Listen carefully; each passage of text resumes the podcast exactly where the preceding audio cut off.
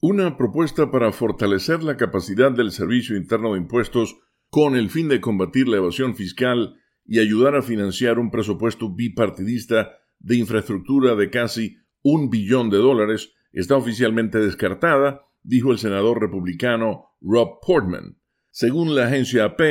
Portman, quien participa en las negociaciones sobre la propuesta, mencionó que existe un rechazo por parte de legisladores republicanos que no están de acuerdo con la idea de ampliar el alcance del IRS, siglas en inglés del Servicio Fiscal, al que han acusado durante años de ensañarse injustamente con los conservadores. El senador señaló que otra razón por la que la cláusula sobre el IRS fue descartada es que los demócratas están incluyendo un plan de recaudación mucho más robusto en otro proyecto de infraestructura de 3 billones y medio de dólares que pretenden aprobar en el Senado, utilizando normas presupuestarias especiales y sin los votos de los republicanos. El anuncio de Portman subraya la dificultad a la que se enfrenta el grupo bipartidista de senadores republicanos y demócratas para encontrar formas mutuamente aceptables de pagar miles de millones de dólares en nuevos gastos que contempla el plan respaldado